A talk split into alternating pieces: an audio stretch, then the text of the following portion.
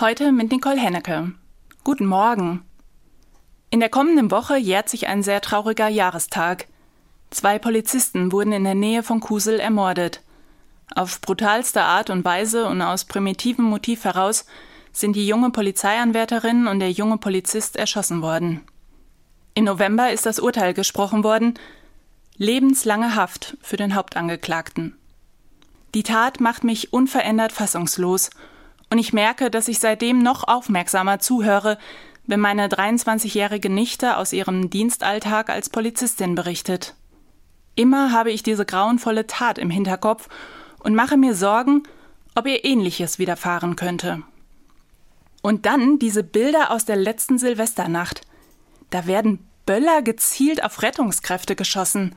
Da wird ein Feuerlöscher auf einen Rettungswagen geworfen. Bilder, die an Straßenschlachten erinnern. Polizisten, Feuerwehrleute, Sanitäter.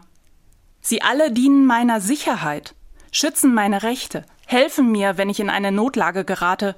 Um dies zu gewährleisten, gehen sie selbst große Risiken ein, bis hin zum Einsatz des eigenen Lebens. Dafür bin ich dankbar und dafür verdienen sie alle meinen Respekt. Was wie ein politischer Kommentar klingt, entstammt meiner christlichen Glaubensüberzeugung, wie Gesellschaft funktioniert, nämlich als Miteinander. Ein Miteinander, in dem jeder und jede das tut, was er und sie gut kann.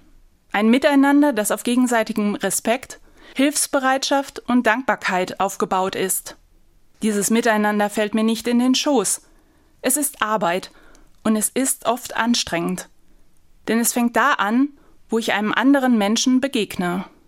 Ich gestalte es. Täglich neu. Nicole Hennecke, Trier, Katholische Kirche.